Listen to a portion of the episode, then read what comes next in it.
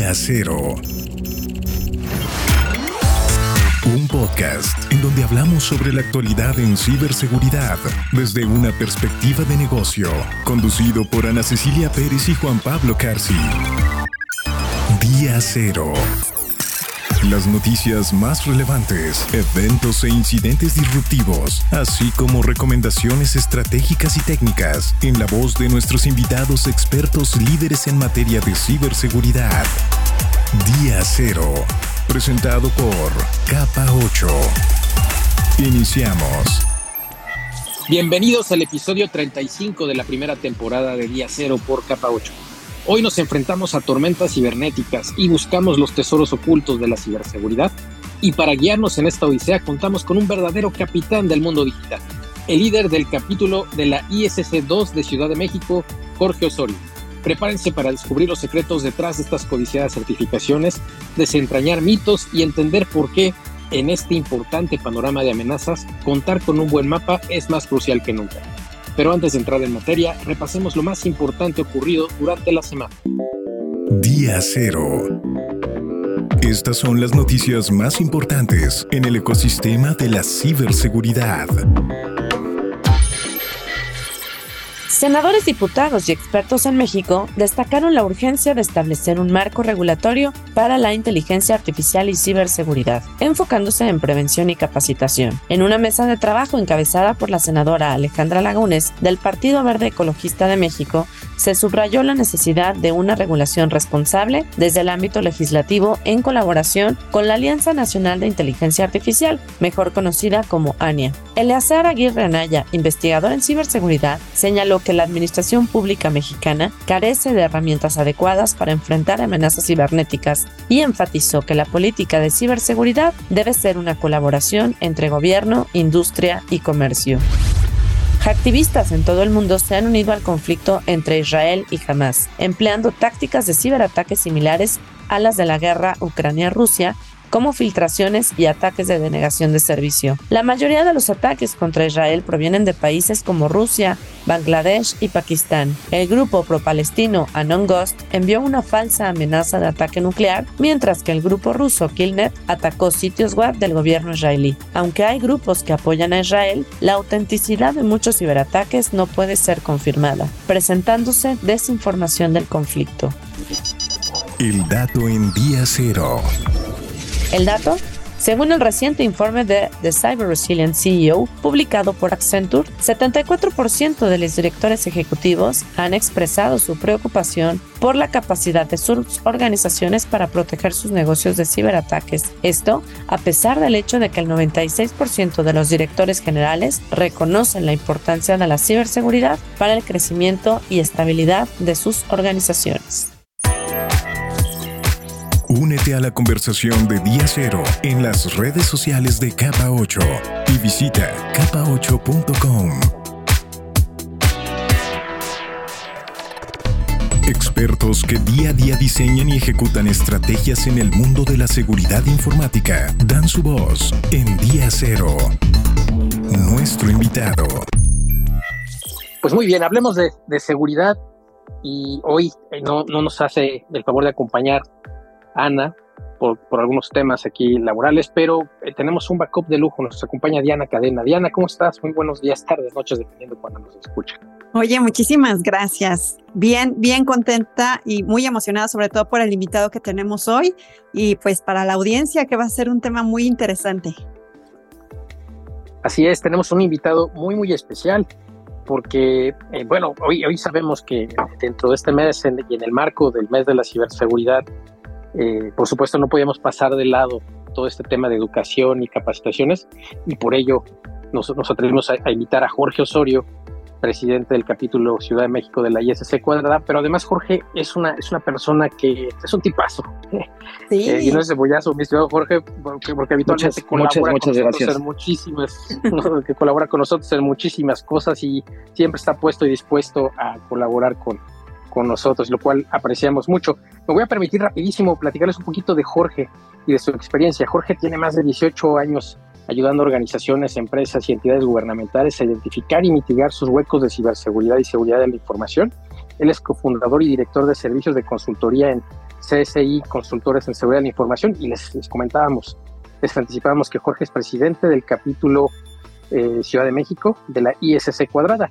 Y hoy justamente queríamos platicar sobre, sobre este tema, Jorge, todo este tema de la, de la educación y de las certificaciones y especialización que se requiere y el valor que estas otorgan sobre todo a una organización. Pero antes de entrar en materia, Jorge, pues te quisiéramos preguntar quién es Jorge Osorio, qué le gusta hacer a Jorge más allá de lo profesional. Bueno, pues muchas gracias, muchas gracias por la invitación, Juan Pablo. Digo, Ana, que no puedo estar el día de hoy, también agradezco, por ahí lo voy a escuchar. Diana, que es un gran backup y que también está por acá, muchas gracias por, eh, por recibirme por aquí. Bueno, pues les cuento un poco de, de, Jorge Osorio. A ver, ¿quién es Jorge Osorio? Pues es papá, es amigo, es colega, le toca ser jefe, es vocalista de dos bandas de rock, eh, vive en Mérida es una persona que, le encanta participar siempre, eh, desde pequeño me, ha tocado, este, ya saben, ¿no? Como querer ser el ajonjolí de todos los moles. Eh, y bueno, algunas veces lo, lo, logro muy bien, espero, y algunas otras veces pues eh, hago mi mejor esfuerzo. Siempre intento dar lo mejor en lo que hago. Y, pues bueno, eso, ese, es, ese es Jorge Osorio, le, le toca hacer, ya saben, como todos tenemos diferentes roles, de repente a mí si hay algo que no me gusta es cocinar. Eh, odio la cocina, no, no sé por qué, o sea, yo que nada más sé hacer quesadillas, sándwiches, huevo, o sea, esto es lo único que sé hacer, este, pero bueno, en otras cosas eh, llevo, déjenme ver, desde los ocho años, muy involucrado con los temas musicales, a los 23 años saqué un disco con una banda de rock, era en serio lo que soy vocalista de dos bandas de, rock. Es algo que, probablemente en los temas de ciberseguridad solamente una parte eh, lo conoce. Entonces, eh, ahorita con una de las bandas me encuentro grabando el tercer disco de la banda, por increíble que pase. Eh, también soy bajista, tengo un estudio de grabación, he producido varias bandas de rock en el país, algunas de ellas este, pues están haciendo también sus pininos al igual que nosotros. la verdad es que ya llevo casi 20 años en los temas de ciberseguridad, o sea, trabajando realmente pues 19 años, pero desde un año antes inmiscuido en los temas de, ciberseguridad. Es algo que me ha apasionado desde el, desde el momento en el que conocí. Eh, como una anécdota personal, puedo decir que a los a los 13 o 14 años me gustaba descomponer las computadoras infectándolas con cualquier virus que existiera. Eso me llevó a que por ahí eh, alguno de los colaboradores que trabajaba con, con papá en aquel tiempo me pusiera el apodo del señor virus. Eh, todavía, eh, digo, parecía como, como un poco el, camino planteado. O sea, por supuesto, todavía no, no, sabía si en ese momento quería estudiar música o quería estudiar alguna ingeniería o alguna carrera relacionada a los sistemas. La realidad es que al principio puedo decir que eh, me llamó un poco más el tema de la música el tema de los sistemas, pero ya saben, los papás, eh, los grandiosos papás siempre convenciendo y llevando por el mejor camino y ellos me convencieron de que estudiara la, parte de ingeniería, que la verdad es que siempre me apasionó muchísimo también. Así que bueno, pues ese es, ese es un poco de la, de la historia de, Jorge Osorio en, en, un, en dos o tres minutos. Oye, Jorge, eres, eres un multifacético, además de talentoso músico, qué padrísimo que nos compartes esto. Eres un especialista en ciberseguridad y ya como señor virus, pues ya estabas encaminado a este tema de la tecnología. Y fíjate que eh, aprovechando este espacio o este corto espacio que tenemos, te voy a bombardear con tres preguntas porque creo que es bien interesante y sobre todo la manera que abordas estas, este, este ambiente de la ciberseguridad. Platícanos, Jorge, ¿qué es la ISC cuadrada? Esa es una pregunta. Y otra, ¿por qué, por qué consideras que es importante eh, eh, esto en el mundo de la ciberseguridad? ¿Y por qué es importante contar con un capítulo en la Ciudad de México? Platícanos. Pues mira, la, la ISC cuadrada en realidad eh, ya no se llama ISC cuadrada, ahora se llama ISC 2. Después de haber batallado durante más de 25 años en cómo poner el superíndice eh, después del paréntesis y poner los paréntesis, por fin ISC cuadrada dijo, ¿saben qué? Ya no nos vamos a complicar la existencia y ahora nada más díganos ISC 2. Practicidad. de hecho, Sí, o sea, lo que pasa es que imagínate, uno quería de repente en el correo, en, lo que sea, poner ISC cuadrada, ser imposible. Entonces ya por fin ISC cuadrada se dio ante, ante ese tipo de cosas. Creo que se que tardaron como 25 años nada más. este, y, y, ya por fin ya decidieron, ¿sabes qué? Este, apenas el, hace tres semanas, cuatro semanas que vino el cambio de imagen corporativa. Y a propósito de ese cambio de imagen corporativa, ya todo el mundo lo, menciona ya como ISC 2. Entonces, al final de cuentas, el ISC cuadrada surgió por, por un tema que tiene que ver con el nombre. ISC cuadrada es una organización internacional sin fines de lucro, la cual está enfocada completamente a brindar certificaciones de ciberseguridad y seguridad de la información hacia las personas. Es una organización que lleva, eh, me parece que más de 30 años ya eh, realizando este tipo de actividades. La certificación insignia, que es por la que más se conoce a ISC2 o ISC cuadrada, eh, yo le voy a, decir, a seguir diciendo ISC cuadrada por cariño, porque llevo igual ya 20 años diciendo ISC cuadrada.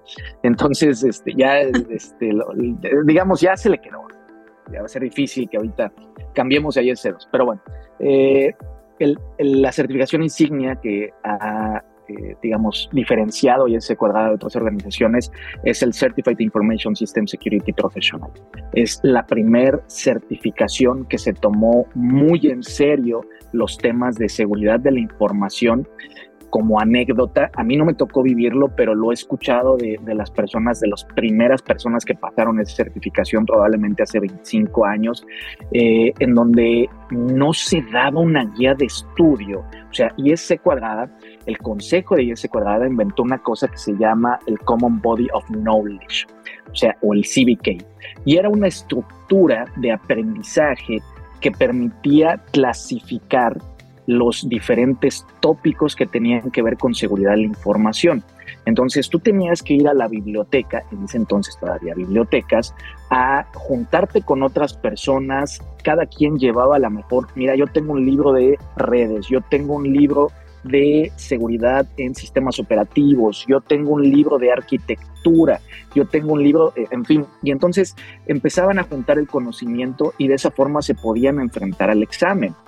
La realidad es que el examen de certificación de CISP en, aquel entonces era complejo, porque imagínense, ahora, ahora no nos imaginamos sin YouTube, no nos imaginamos sin guías, no nos imaginamos sin aplicaciones, no nos imaginamos sin este, webinars, sin cursos, pero en aquel tiempo era la única manera en la que se podía presentar la certificación, ¿no? Entonces, básicamente para quien la presentaba, era alguien que, tenía mucho conocimiento y, que había desarrollado mucho del conocimiento para poder hacer esa certificación. Digo, conozco varios profesionales de, seguridad de la información y ciberseguridad que llevan más de 20 años con esta certificación, que comentan justamente estas historias, que la única manera de que se podía presentar el examen era así. Ahora ya ha avanzado muchísimo. Ahora ISC2 ya tiene muchas más certificaciones, certificaciones que tienen que ver con la nube, certificaciones entry-level, certificaciones que tienen que ver más con ciertos roles de ciberseguridad o seguridad de la información que puede tener alguna persona dentro de una organización. Entonces ya ha cambiado mucho la, manera en la que se presenta también el examen. Ahora hay que ir a un centro autorizado Person View para poder presentar el examen. Antes no, antes por ejemplo, digo, cuando a mí todavía me tocó, hace más de 10 años, eh, a mí me tocó ir a Monterrey a una universidad, la verdad que no me acuerdo qué universidad fue, a un salón que habían prestado por parte de la universidad y con el proctor al lado eh, y con probablemente 40, 50 personas más intentando también pasar la certificación con un papelito, a llenar bolitas con lápiz, esperar tres meses a que eran, si no mal recuerdo, 300 preguntas o una cosa así, seis horas de examen, eh, esperar tres meses a que dieran el resultado. y bueno, enos aquí 10 años después con todo completamente actualizado y modificado. Wow, qué, interesante toda, todo, lo que ha, venido sucediendo en la ISC cuadrada después de tanto tiempo. Parece poco tiempo, pero ya, ya es más de una milla, estimado Jorge. Oye, y en la estrategia de un negocio, ¿es importante el tema de las certificaciones? ¿Dónde cómo encaja las certificaciones de ciberseguridad? Mira, yo creo que siempre es importante las, las certificaciones. O sea, creo que Eh, es importante al inicio de la carrera de alguien, es importante a la mitad de la carrera de alguien, es importante para estar actualizados en nuevos conocimientos, es importante cuando ya llevas 20 años de carrera, yo apenas en diciembre acabo de obtener una nueva certificación, es, es importante en cada momento porque nos da una nueva perspectiva, o sea, volver a hacer una certificación o hacer una nueva certificación nos da una nueva perspectiva acerca de los temas que creíamos conocer, nos ayuda a profundizar sobre nuevos temas, nos ayuda a salir de nuestra zona de confort, nos ayuda a ir un poco más adelante acerca de nuevas tecnologías, de nuevos tipos de ataques, de eh, nuevos roles, de cumplimiento de regulaciones, todo eso me parece que ayudan mucho las certificaciones y es algo que también pues ya en la actualidad está muy estandarizado, o sea, es decir, lo que vayas a estudiar de esa certificación es lo mismo que va a estudiar alguien en Reino Unido, es lo mismo que va a estudiar alguien en Japón y eso es lo mismo que, estás estudiando aquí en México. Entonces, eso ayuda a que esa certificación pueda tener esa homologación o ese estándar a nivel internacional. Si el día de mañana tú te quieres ir a Suiza y pedir un trabajo como CISO de una empresa allá, saber que esa certificación que tengas tiene la misma validez que tenía aquí en México como en cualquier otro país del mundo. Oye, Jorge, y, justo con lo que comentas, ahí te va también mi pregunta, ¿hacia dónde eh, eh, visualizas este tema de o maestría, doctorado, certificaciones? ¿Cómo ves esa, esa, esa tríada? ¿Cómo la podemos combinar o cuál tiene mayor peso? Mira, yo creo que las tres, o sea, las tres tienen un peso importante, pero depende mucho en qué tipo de empresa o a qué te vayas a estar dedicando. Es decir, usualmente habemos los que estamos del lado del proveedor o del lado de servicios o del lado de algún vendor de seguridad y están los que reciben ese servicio. Y por el otro lado también está una estructura académica. Entonces, me parece que depende mucho hacia dónde vayas a ir creo que cada una de las, eh, por ejemplo, las maestrías en ciberseguridad, en seguridad de la información, en criptografía, me parece que ayudan a detallar muchísimo desde un punto de vista académico. A veces en una certificación no vas a llegar a tener ese nivel de profundidad, simplemente porque la certificación no te, no, no te lo permite, es decir, son demasiados temas como para llegar a ese nivel de profundidad. Entonces, me parece que alguna maestría puede llevarte ese nivel de profundidad muy específico. Pero lo que probablemente no te vaya a dar la maestría es tal vez competencias o habilidades en el mercado laboral. ¿no? Porque usualmente las maestrías y los doctorados tienden a ser completamente académicos y estructurados hacia ese lugar. Sin embargo, ya en la parte laboral, de repente esas competencias pueden estar un poco, que les falte creo que un poco de práctica en la parte laboral. Y me parece que ahí las certificaciones tienen, eh, ayudan mucho a llevar todos esos casos, ejemplos de lo que está sucediendo en la parte práctica para que lo puedas entender mucho mejor y lo puedas ya llevar a tu ejecución o tu operación del día a día. Me parece que ahí, que ahí es en donde las certificaciones ayudan mucho. Sin embargo, yo que el, el tema siempre de que cual por ahí eh, había el otro día una, una infografía que vi de certificaciones y había más de 300 certificaciones de ciberseguridad, de seguridad de la información hoy en día, que estoy seguro que a, a lo mejor ya son más ahora. Y también eso nos lleva a la pregunta, oye, ¿qué, certificación primero, qué certificación después? Porque hay de todo. O sea, eh, para, para quien recién está empezando en ciberseguridad, puedo decir que hay certificaciones incluso entry level de ISACA, de IS2, de Easy Council, de eh, CompTIA, en fin, que pueden ayudar a justamente elevar, el, digamos, un primer escalón en el entendimiento de los conceptos más elementales pero sólidos en temas de ciberseguridad. Ya después de ahí vendrá a lo mejor a qué me quiero dedicar. Ah, no, pues quiero ser analista forense. Bueno, pues hay todo un PAT, ¿no? A lo mejor eh, puedes ir por el SANS Institute, puedes ir por Easy Council, puedes ir por CompTIA, que tienen certificaciones especificadas para análisis forense. A lo mejor dices, ok, quiero combinar un tema de, ya estoy como, como análisis forense y sabes que me interesa hacer, a lo mejor estudié derecho, me interesa hacer una maestría en derecho informático, ¿no? Entonces, ah, ok, se puede combinar también esa parte como sé que lo han hecho varios colegas este, que, eh, digamos, empezaron a lo mejor por el derecho, pero les interesó la parte de cumplimiento. Ahora, ah, pues me interesa más el tema de gestión de riesgos, ah, bueno, pues a lo mejor alguna certificación de GRC o a lo mejor ya quiero hacer un doctorado en eh, justamente no análisis e identificación de riesgos o de modelo de riesgos. Entonces, ya es ahí un poco también de lo que nos queramos dedicar. Me parece como todo, ¿no? O sea, eh, por supuesto, eh, una certificación, el costo de una certificación probablemente no se va a comparar con el costo que tendría alguna maestría o algún doctorado, ni con el tiempo que se requiere para poder eh, cursar todo un tema de maestría y doctorado. Justamente por eso comentaba al inicio de, esta respuesta que eh, probablemente en una maestría o un doctorado puede llevar todavía el conocimiento a un nivel de profundidad eh, todavía más avanzado que en una certificación. Ah, está buenísimo porque esta es una, una muy buena reflexión para los entusiastas y los estudiantes que de, que de, pronto se desean especializar en ciberseguridad, me parece que esto les, les va a ayudar muchísimo a que vayan eligiendo por dónde tienen que, que ir avanzando, Jorge. Ahora, Jorge, si comparáramos las certificaciones de ciberseguridad con una especie de superpoderes, ¿cuál crees que sería la superfuerza de estas certificaciones y por qué? Mira, alguna vez escuché una analogía. Eh, yo la verdad que no, no, nunca he sido fan de, de, Pokémon. Eh, y, alguna vez escuché este, alguien que dijo, este, que le dijo a otro profesional, ya saca tus pokebolas, ¿no? Y era como, o sea, como mostrar las, las certificaciones que traía. Y me parece que justamente el, en el tema de las certificaciones, cada una te puede, te puede llevar hacia cierto lugar.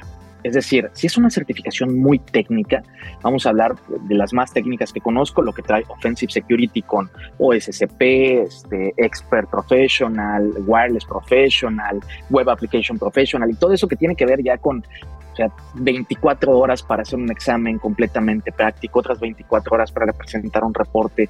Eh, eso es completa y absolutamente técnico. O sea, este, ahí primero tienes que adorar la parte técnica. O sea, si no eres un apasionado de la parte tecnológica, si no te gusta programar, si no te gusta tirar comandos, si no te gusta Linux, si no te gusta nada de eso, probablemente ese, esa, esa certificación o ese superpoder no sea para ti. Ahora, hay pros y contras de todo. Como, como en todo, yo me imagino ese tipo de certificaciones muy técnicas, que son las certificaciones que a lo mejor, o sea, si le quisiéramos poner, ya saben, ¿no? Como esas tarjetitas de los, de los superhéroes que decían, ¿no? Este, ¿cuál, ¿Cuál te da más, ¿no? Y con cuál puedes ganarle a tal otro superhéroe o a cuál otro villano. Me parece que en la parte técnica, pues claramente está para los que tienen que a lo mejor eh, formar equipos eh, rojos, el Red Team, o a lo mejor para quienes van a generar algo muy técnico, algún tema de arquitectura de seguridad desde un este, equipo azul, o para quienes se van eh, a, integrar a un equipo de incidentes o de respuesta a incidentes. Me parece que ahí sí debe de ser muy, muy, muy, muy, muy técnico.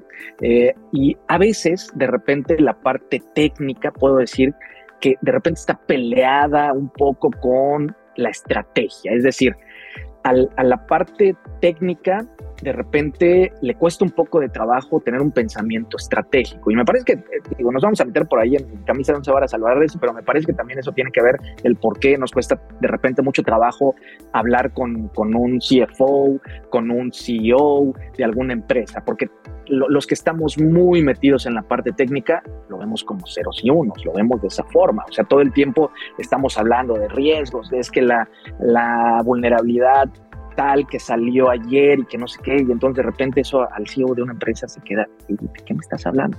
O sea, ¿cuál es? ¿Y qué hago? ¿No? O sea, este, y, debo de gastar o no debo de gastar, me debo de preocupar, no me debo de preocupar. Entonces, de repente, un poco la parte técnica le cuesta trabajo la parte estratégica, que me, me parece que hay otras certificaciones pueden estar más orientadas a la parte estratégica, como lo puede ser justamente la parte de CISP, que eh, ¿Por qué lo comento? Porque ya de entrada pues te pide cinco años de experiencia demostrables para poder pasar esa certificación. ¿no? Entonces, me parece que ahí te, puede dar ese superpoder, como es un poco más el, el, el pensamiento táctico estratégico desde una perspectiva que abarque la mayor cantidad de temas de ciberseguridad. Por eso es un pensamiento táctico estratégico, porque si fuera muy técnico, muy orientado, probablemente pues no, no permitiría esa amplitud.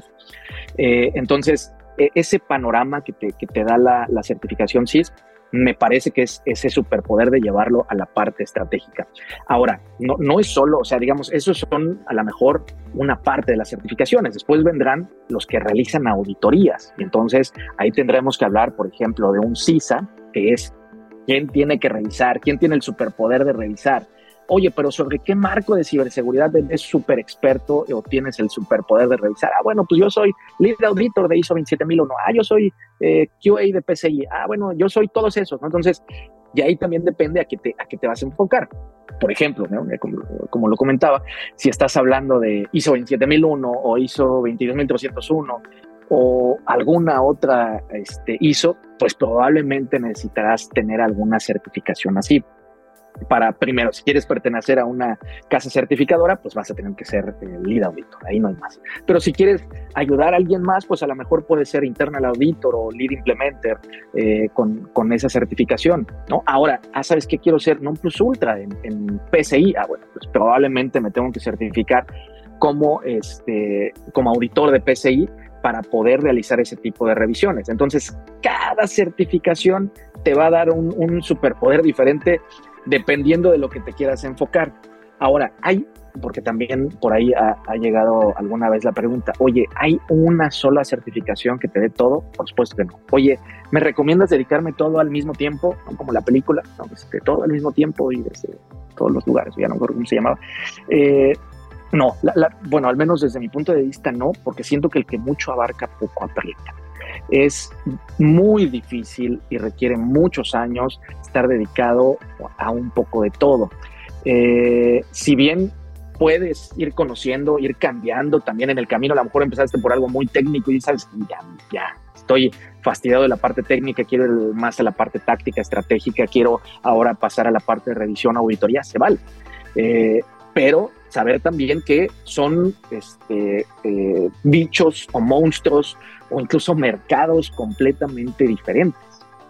Incluso hay algunas auditorías o revisiones eh, que no hay una certificación en específico para eso. O sea, no, no hay, por ejemplo, eh, hay, un, hay una cosa que se llama anexo 28 de la resolución miscelánea fiscal del SAT que se pide para empresas que quieren ejercer eh, como monederos electrónicos, que tienen vales de despensa a través de monederos electrónicos o eh, que quieren brindar energéticos a través de monederos electrónicos. Bueno, eso es aquí en México. No hay una certificación que exista para poder hacer una revisión de eso. O sea, pues obviamente debes de conocer de varias cosas para poder hacer una revisión de eso. Lo mismo pasa con varios frameworks, ¿no? O sea, por ejemplo, el Cybersecurity Framework del NIST, pues no hay una certificación que diga, ay, soy este experto en Cybersecurity Framework del NIST y certificado. Al menos hasta el día de hoy no lo hay, ¿no? Hay otras certificaciones que también pueden ayudar, ¿no? Como por ejemplo, este, ah, pues está la de Cloud Security Alliance, eh, que también tiene una certificación para a lo mejor los temas de nube, ya muy específico pensado en temas de nube. Oye, y fíjate que... Eso creo que eh, hablé un poco de todo. Este, de, no, y, está, está padrísimo, Jorge, porque fíjate, me viene a la mente eso, eso, ese que comentas de la asociación de los superpoderes, esa superfuerza que pues se incrementa, ¿no? De acuerdo a, nuestras fortalezas, nuestros intereses y gustos. Y fíjate que algunos podrían pensar eh, o en algún momento, si es que llegamos a pensar que una certificación era solo un papel, ¿no? Estudio nada más como para pasar. Pero en términos de crecimiento personal y profesional, Jorge, ¿cómo, cómo ha impactado en tu vida tener todas estas certificaciones? Platícanos. Mira, la verdad es que al menos a mí, creo que el CISP sí me cambió la vida. O sea, sí puedo decirlo eh, sin ánimo de, O sea, capaz que mañana ya no soy el presidente y es cuadrada y, y traspasado mañana ya no la tengo la certificación, ¿no? Este, eh, no, no, no, es un, no es por un tema de ser palero con la, con la, organización, sino al, menos en mi caso, eh, sí es un tema que me cambió la vida, porque en ese momento que yo pasé la certificación, éramos 200 personas en México quienes teníamos esa certificación. Entonces, la realidad es que cuando yo, pero yo no era consciente de eso, o sea, la verdad que yo lo hice porque era una certificación que probablemente desde 18 años atrás había querido pasar, era una certificación que había intentado ya una vez y que no la había pasado, eh, me había quedado corto, en, o sea, me habían faltado pocos puntos, pero no lo había pasado.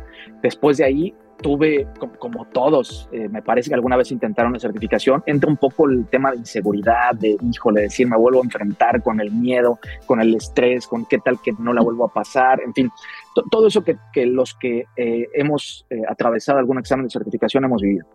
En mi caso, yo lo volví a intentar siete años después, con, con esta vez que me tocó ir a Monterrey, paso a la certificación y lo primero que recibo, o sea, ya cuando eh, recibo el correo, este, que tengo enmarcado el correo, o sea, para que se den una idea, este, el correo, el certificado también, pero la verdad es que para mí el correo fue más importante, porque recuerdo bien este, haber leído el correo, felicidades, ya pasaste la certificación, yo dije, wow, ¿no? ¿Ahora qué sigue?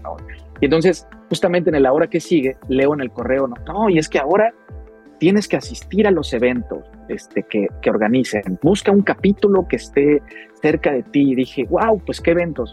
En ese momento yo que había uno, dos, o sea, públicos, tal vez había uno, dos, tal vez ninguno en ese momento o en ese año. Eh, empiezo a buscar capítulo México, no hay, ¿no? Entonces, eh, ahí es en donde empezó como un poco la cosquillita de, ¿qué está pasando en México? Eh, al principio, insisto, no era yo consciente cuando llegaba yo con algún cliente o, algún colaborador y, les decía, ah, pues es que ya acabo de pasar el CISP. Así era, wow, ¿no? Así como eh, ya perteneces a una corte, a una corte celestial inalcanzable. Yo decía, pues no, o sea, no, al, menos yo no me sentía así.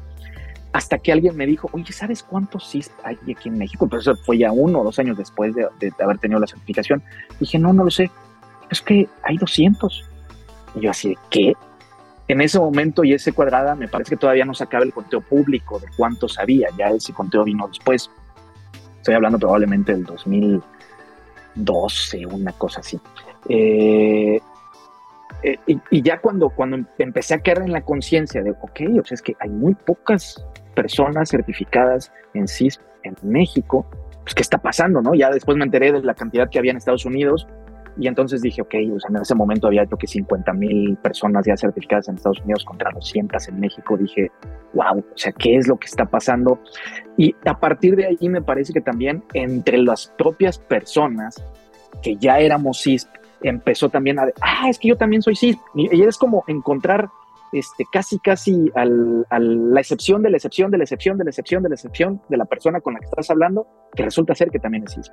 Y entonces rápidamente empiezas a intercambiar historias y lo primero que sucedía era que empezaban a decir, es que no hay capítulo de IS cuadrada en, en México. No hay capítulo y no hay capítulo y no hay capítulo.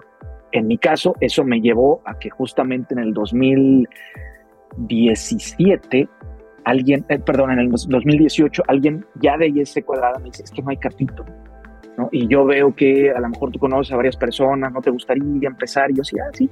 Empezó la cosquillita en el 2018, fue hasta el 2019 que ya conocía más personas justamente en el congreso que se hizo de, de ISC2 en septiembre, finales de septiembre del 2019.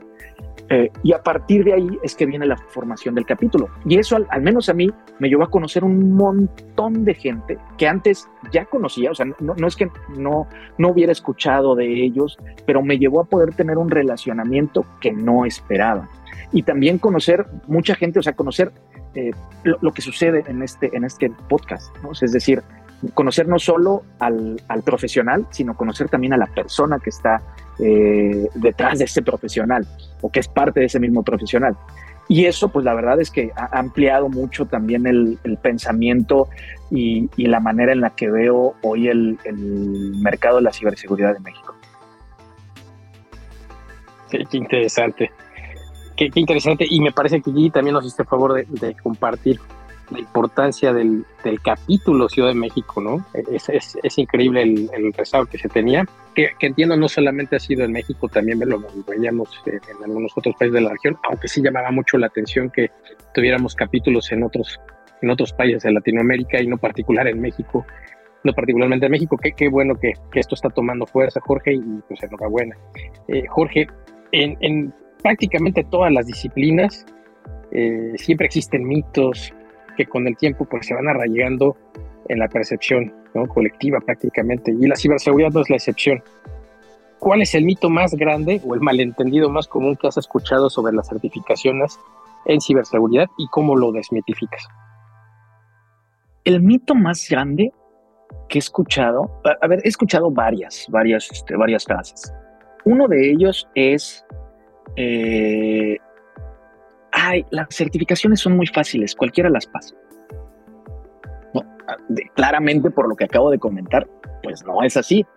Ni cualquiera las pasa, ni son fáciles, eh, requieren un, un nivel de, compromiso elevado. O sea, no, conozco una sola certificación de ciberseguridad que pudiera decir, ah, esta certificación la puede pasar cualquiera que esté en primer semestre de la universidad, ¿no?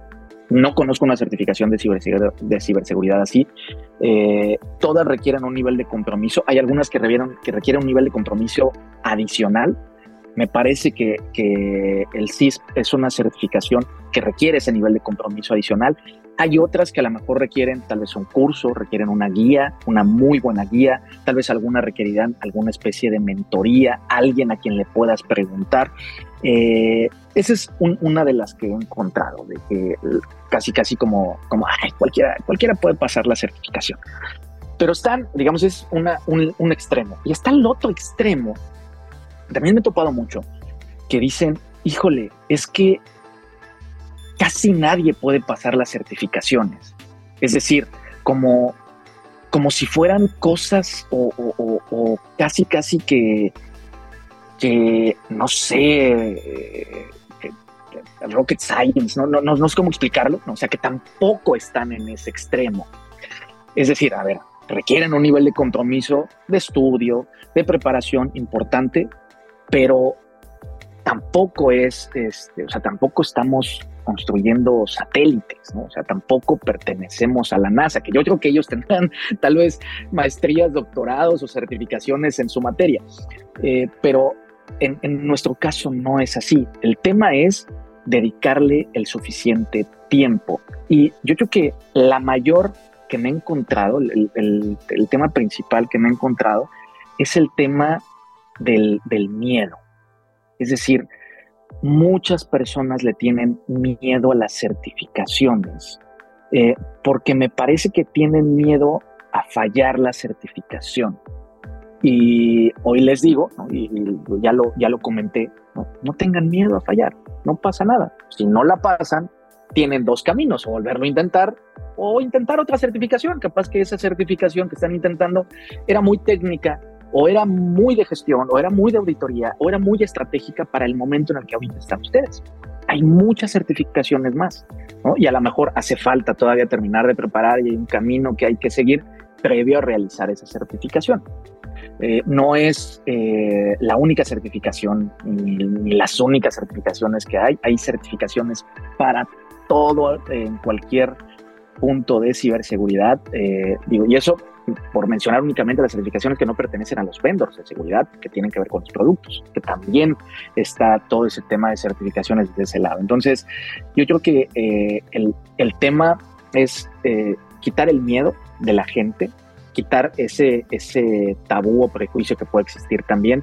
Y el último que también he escuchado es como un poco de, ah, es que las certificaciones nada más sirven al inicio. Ya después, cuando estás consolidado con tu carrera, pues no, no, no tienen como, como mayor validez.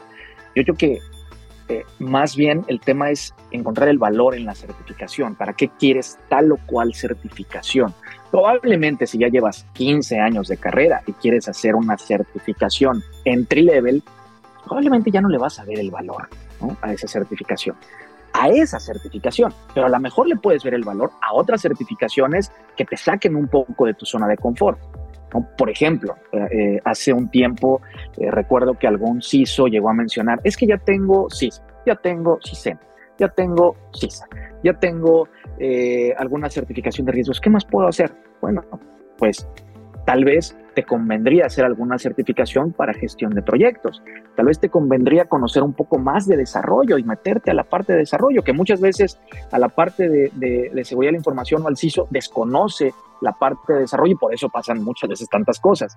Tal vez te convendría salir un poco incluso de, todo y decir, oye, a ver, voy a conocer acerca de alguna norma internacional, capaz que también esa, esa norma tiene alguna certificación Para mí se trata de eh, retarnos y salir todo el tiempo de la zona de confort. Ahora, si ya de plano no encuentro eh, un, tema retador en las certificaciones, que insisto, hay más de 300 certificaciones que se pueden hacer y sería muy difícil que, que, alguien dijera no encuentro ningún tema retador en alguna certificación, pues siempre está la posibilidad de estudiar una maestría, un doctorado. Si aún así no lo encuentras retador, pues a lo mejor puedes decir, ¿sabes qué? Pues capaz que en una de esas ya este, eh, llevaste el tema tan al extremo que a lo mejor pues ya estás listo para eh, hacer tu, siguiente paso en la vida. Es decir, eh, por ahí también escuché alguna vez la frase de que todos tenemos al menos tres cosas en las que nos vamos a dedicar en la vida.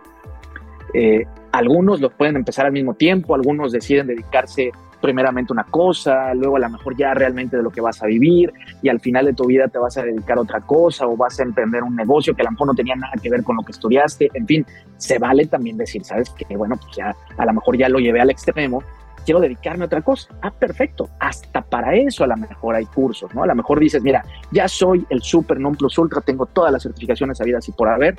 Bueno, a lo mejor ahora quieres dar conferencias. Ah, perfecto, pues también hay, este, hay cursos y hay este, preparación para poder dar las mejores conferencias. Entonces, creo que siempre es un tema de, aprendizaje. O sea, en el momento en el que también decimos, es que ya lo conozco todo, me parece que es el primer momento de ignorancia que tenemos. Fíjate, Jorge, me, quedo mucho con lo que comentaste, la, la palabra compromiso es la que me encantó ahorita que mencionaste. Y efectivamente, ¿no? Cuando hablamos del CISP y que fue y es todavía de las más temidas, ¿no? Y es eso de, no darse por vencido. Si ya falló una vez, lo tengo que intentar, o sea, como, empoderar ese compromiso a perderle el miedo. Y imaginando que, que, puedes enviar un mensaje así como en una cápsula del tiempo a, a estos profesionales de la ciberseguridad dentro de unos 20 años. En el 2040 ¿Cómo, ¿Cómo abordarías o qué consejo o perspectiva sobre la importancia de la educación y certificación eh, en este ámbito les, les dejarías?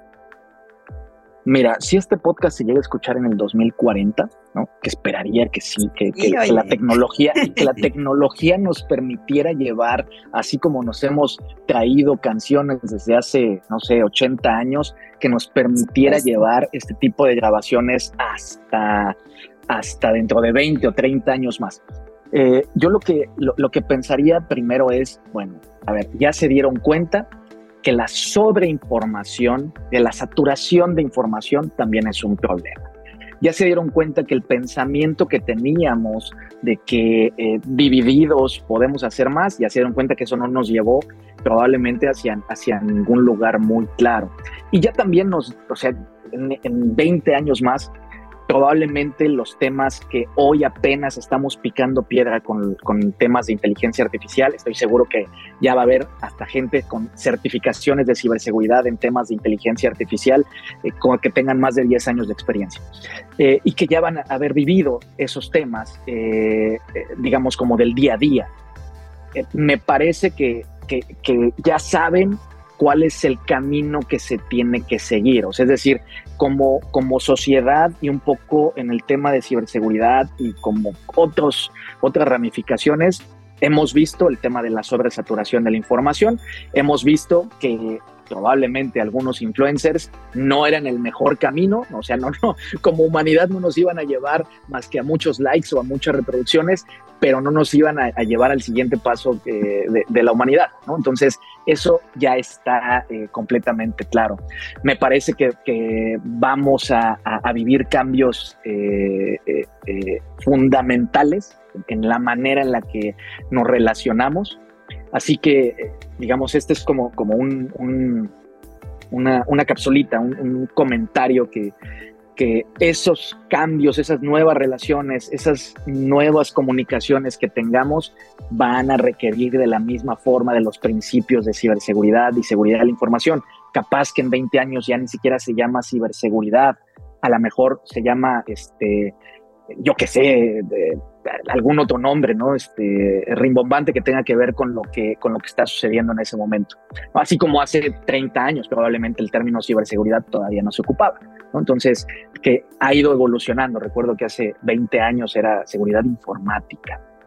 como el, término más apropiado para describir lo más parecido a la ciberseguridad. ¿no? Y ahora, todo es ciberseguridad, estoy seguro que en 20 años se va a llamar de, otra forma. Pues ahí está el mensaje para, para este podcast que esperemos que reviva en 20 años. Así será. Oye, no, al contrario, lo, van a escuchar, lo van a escuchar tanto que este que, van a decir, otra vez voy a escuchar este el post, el podcast porque, a Jorge Osorio, lo escuché hace 20 años. Sí, Muy bien. Oye, Jorge, eh, cambiando un poco la, perspectiva de, y, acercándonos un poco hacia la, fase final de este episodio, usualmente nos encontramos que los líderes empresariales, los directivos, los, los, este, los, directores generales y por otra parte los profesionales de ciberseguridad, pues parecen hablar idiomas diferentes. ¿Cómo pueden las certificaciones actuar como un traductor? No, sé si quepa la palabra, pero, pero me parece que como una ayuda en este caso para poder comunicar estos dos mundos. Fíjate que eh, es súper buena la pregunta porque creo que al menos entre colegas que ya pasaron la certificación de CIS, hay una homologación en el lenguaje.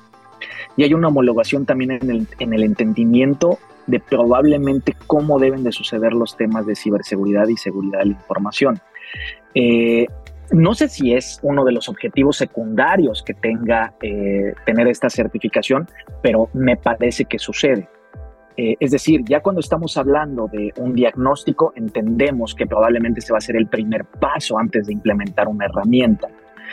Antes de decir, oye, ¿cuánto presupuesto requiero para este año? probablemente entendemos que se debe de hacer un diagnóstico y que no nada más voy a ir con el proveedor o la tecnología de moda a comprar una nueva herramienta. Me parece que en eso ayudan las certificaciones, me parece que eso ayuda mucho de las certificaciones, que permiten homologar el lenguaje, pero también homologar un poco el pensamiento, es decir, los pasos a seguir, qué va primero, qué va después, en qué momento debo de hacer una auditoría, eh, será bueno apegarme tal o cual norma me parece que esa homologación del lenguaje, del, eh, del proceso, incluso hasta del aprendizaje o de, del momento que esté viviendo cada organización, eso es algo que sí puede ayudar mucho de obtener una certificación. Y muchas veces no, no, no, tiene que ver solo con el obtener la certificación, o sea, sino empaparme completamente del lenguaje que está hablando tal o cual tema.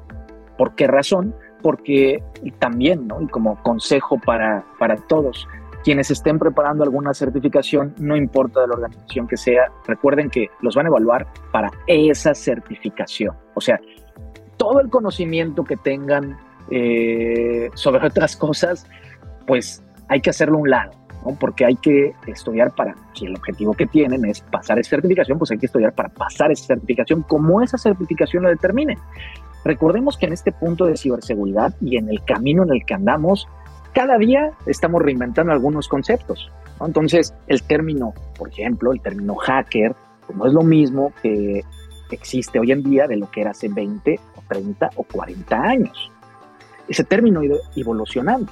Entonces, cada una de las certificaciones, por ejemplo, de ciberseguridad o seguridad de la información, lo puede tomar de diferente manera. ¿Cuál es la perspectiva correcta? Pues todas y ninguna. ¿Por qué? Porque es algo que sigue evolucionando.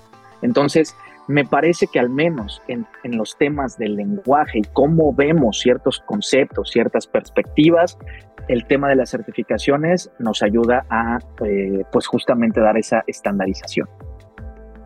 Excelente, Jorge. Oye, ya se nos está acabando el tiempo, pero pues eh, mi última pregunta para ti es, ya siendo líder del capítulo de la ISC cuadrada slash ISC2 en Ciudad de México, ¿cuál, ha sido el reto más grande que has enfrentado? Mm. Yo creo que el, a ver, el reto más grande es el querer hacer algo diferente.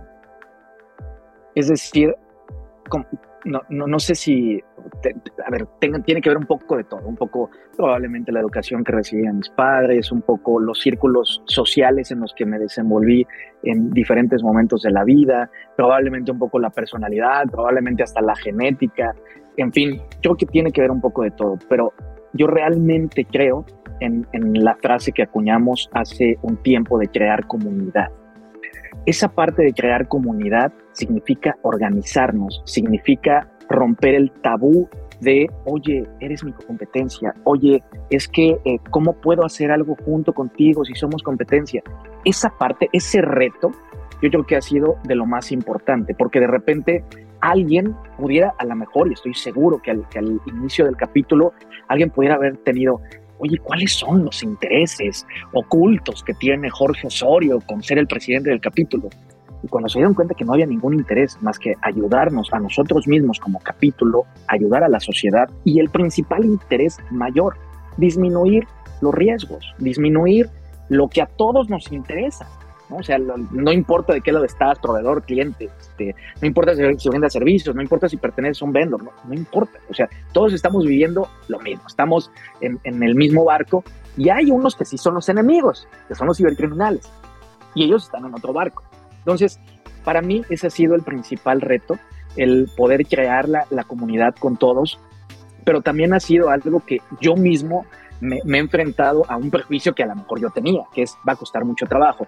Y de repente me di cuenta, no, o sea, había, que había gente que estaba en el mismo pensamiento, en el mismo, en el mismo canal, de decir, pues es que sí, o sea, no pasa nada. Al final de cuentas, este, sí, ¿no? O sea, digamos, en un tema de negocio podemos ser competencia, pero en un tema de lo que nos estamos enfrentando, del mundo que nos está tocando vivir, no somos competencia, estamos de, del mismo lado, queremos lo mismo, estamos buscando lo mismo. Entonces, yo creo que ese ha sido uno de los, de los principales retos. Pues crear comunidad, Jorge, ahí, ahí queda el mensaje, que, que me parece que ah, muy a bien lo ha hecho el capítulo con tu liderazgo. Y, y bueno, Jorge, pues hemos llegado al final prácticamente del episodio lo cual eh, pues nos entristece mucho. Ha sido una charla muy interesante, llena de recomendaciones y tips para, sobre todo, entusiastas, estudiantes, profesionales, y yo creo que también incluso para, para directivos, para líderes empresariales, porque queda muy claro que, que hay un valor muy importante dentro de las certificaciones, y ese es, o ISC2 es una de las, de las alternativas me parece más relevantes dentro del mercado y, estamos seguros de que eh, pues esta charla ayudará a muchos a, acercarse cada vez más a esto. Eh, Jorge, quisiéramos preguntarte para cerrar, ¿qué viene para ti y para el capítulo ISC, IS, ISC2 ahora en Ciudad de México en el corto y en el mediano plazo? Mira, el, la, estrategia para el capítulo es muy probable que siga siendo la misma. Vamos a sumar más manos, es decir, no nos cansamos de hacer cosas al menos yo no, no, no, no, no me he cansado todavía. Eh, si bien el tiempo empieza a ser como que digo, oye, ¿y a qué hora duermo? Este, ¿a, qué hora, ¿A qué hora puedo descansar un poco? Este, ese es el, ahora el, reto que tengo. Pero al final de cuentas creo que entre más manos nos sumemos, creo que podemos hacer mucho más en, en, pro de la ciberseguridad en México y en pro de la sociedad. Entonces, la estrategia para el capítulo va a seguir siendo la misma.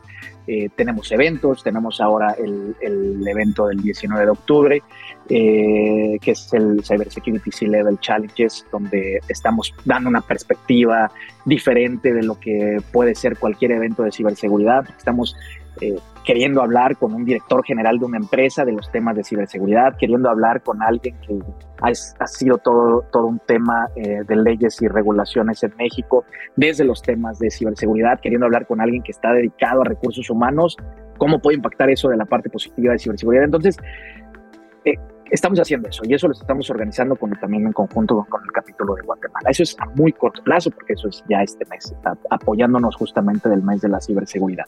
Después, a mediano plazo, vamos a establecer alianzas todavía con más organizaciones porque queremos llevar estos mensajes como la iniciativa de los padrinos, eh, que es esta mentoría y asesorías gratuitas para quienes quieren utilizar la eh, iniciativa del One Million Certified in Cybersecurity de ISC2 eh, poderse eh, apalancar también con nosotros y poder casi casi asegurar o garantizar que van a pasar esa certificación, que sí es una certificación entry level, pensada para gente que todavía está en la universidad o gente que está recién terminando su carrera y que está volteando a ver el tema de ciberseguridad o alguien que está en cualquier otra cosa y quiere iniciar eh, sus pininos en temas de ciberseguridad. Bueno, entonces eso es estrategia corto plazo, mediano plazo y largo plazo probablemente será empezar a empujar también para que haya otros capítulos en el país.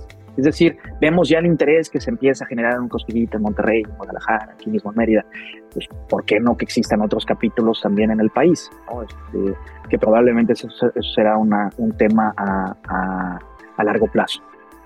Ahora, para mí, para mí en, lo personal, la verdad es que yo quiero seguir sacando certificaciones. La verdad es que de repente el tema en el tiempo me quedo de repente un poco corto en, los tiempos que, requiere el compromiso para pasar alguna certificación, pero eh, traigo interés yo de hacer dos cosas más y es que quiero estudiar la, licenciatura en, Derecho y quiero estudiar también la licenciatura en Psicología.